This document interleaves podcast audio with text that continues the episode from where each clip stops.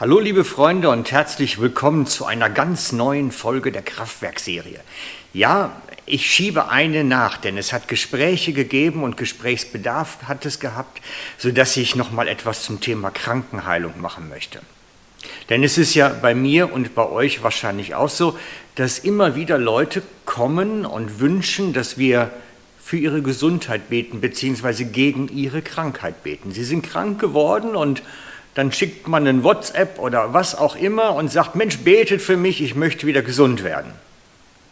Und für mich stellt sich die Frage, macht das Sinn? Denn ich möchte mit auch für Gebet nicht die Zeit versplempern, wenn es sinnlos ist. Die Frage des Sinns und ist das überhaupt ein Weg, den Gott benutzt?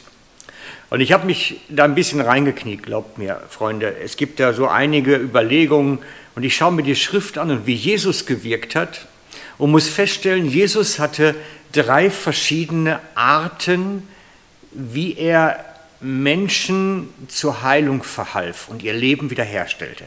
Er hatte drei verschiedene, grundlegend unterschiedliche Vorgehensweisen.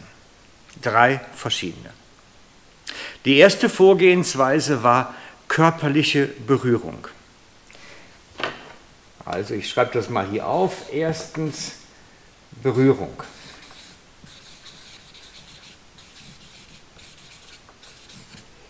Er legte manchen die Hände auf oder fasste sie bei der Hand oder machte einen Speichel mit seinem Mundschleim.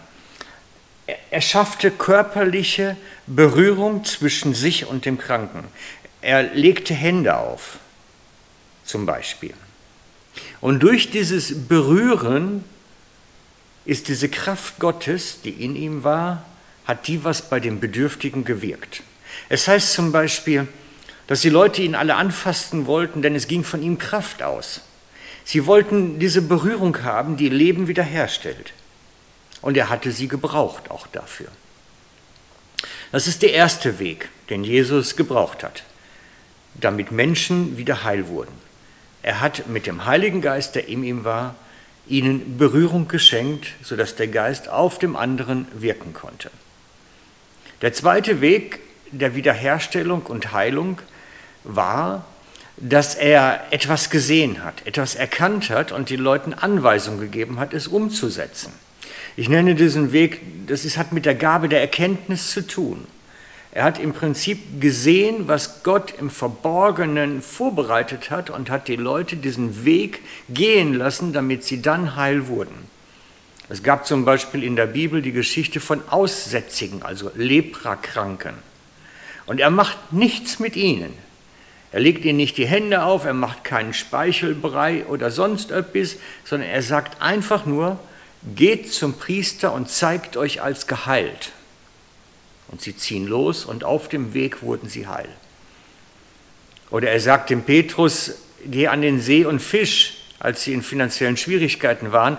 Und so fischte er einen Fisch mit einem Goldstück im Mund. Jesus konnte aus der Gabe, aus einer prophetischen Gabe der Erkenntnis heraus Dinge erkennen, die Gott vorbereitet hat und schickte die Menschen diesen Weg zu gehen. Und sie wurden dann heil. Das ist der zweite Weg. Ohne Berührung, einfach nur prophetische Anweisung geben. Der dritte Weg, den Jesus gebraucht hat, um Menschen wiederherzustellen, aber wir müssen noch aufschreiben, dass wir ein bisschen ordentlich bleiben. Ne? Zweitens, Prophetie.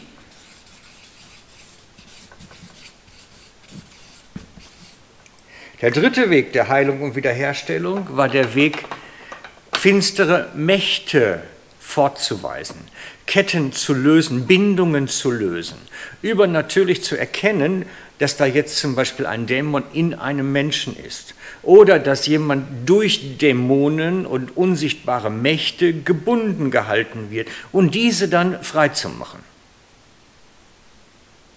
Diese drei Wege hat Jesus gebraucht. Und bei all diesen drei Wegen, diesen grundsätzlich unterschiedlichen Dingen, war Begegnung notwendig. Bei dem einen war es so, dass er dem, dem äh, Bedürftigen die Hände auflegte oder ähnlich. Bei dem Weg des Glaubens hat er auch schon mal andere Wege gemacht. dass es aus der Distanz jemand geheilt wurde, weil der Vater des Kindes den Weg des Glaubens gegangen ist. Aber es war immer Begegnung. Auch bei den finsteren Mächten lösen war Begegnung vorhanden. Er hat sich vor den Besessenen gestellt und dann den Dämon fortgewiesen.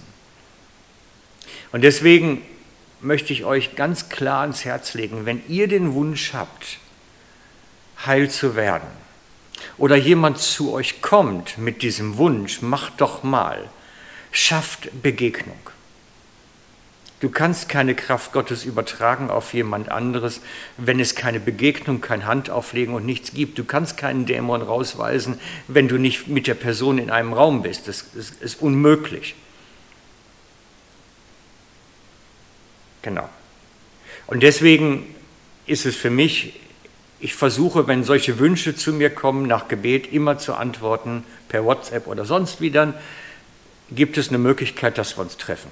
Ich würde gerne persönlich mit dir beten und nicht aus der Distanz, weil ich habe noch keine Heilung erwirkt und, oder gefördert durch ein Distanzgebet und auch noch niemand zur Befreiung geführt durch ein Distanzgebet. Man kann Menschen, denke ich, zu einer Bekehrung führen im Distanzgebet, aber nicht zu Heilung und Wiederherstellung. Und es gibt in unseren Tagen einen vierten Weg der Heilung. Der ist erst möglich geworden, nachdem die Gläubigen mit dem Heiligen Geist erfüllt worden sind. Das ist der vierte Weg, das ist nämlich der innere Heilungsweg. Also der dritte war Befreiung.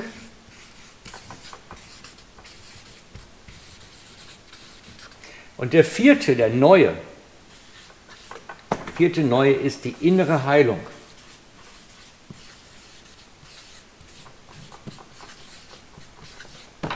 Die hat damit zu tun, dass der Heilige Geist in uns lebt und dass der Heilige Geist in uns sein Werk tut und dass der Heilige Geist in uns eine maximale Entfaltung braucht dafür.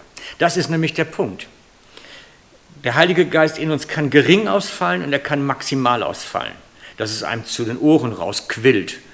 Und wenn wir Wiederherstellung und Heilung benötigen, wenn wir möchten, dass der Heilige Geist in uns sein Werk tut, braucht es die maximale Erfüllung mit dem Heiligen Geist. Sein Wirken in uns. Das wäre jetzt viel zu umfangreich, das jetzt zu erklären, wie das funktioniert. Dann wird der Video wahrscheinlich jetzt eine Stunde dauern. Aber es ist möglich. Und ich habe schon ganz viel darüber gesagt. Und deswegen lade ich dich dann ein, wenn dich das betrifft, schau doch bei mir auf dem Blog weiter nach. Da ist so viel Material, was um innere Heilung durch die Kraft des Geistes in uns. Da steht so viel. Und ich habe so viel dazu erzählt. Da könntet ihr weiterkommen und sonst schreibt einfach in die Kommentare rein. Ich werde, wenn es weitestgehend möglich ist, darauf eingehen. Also, ciao für heute, euer Frank.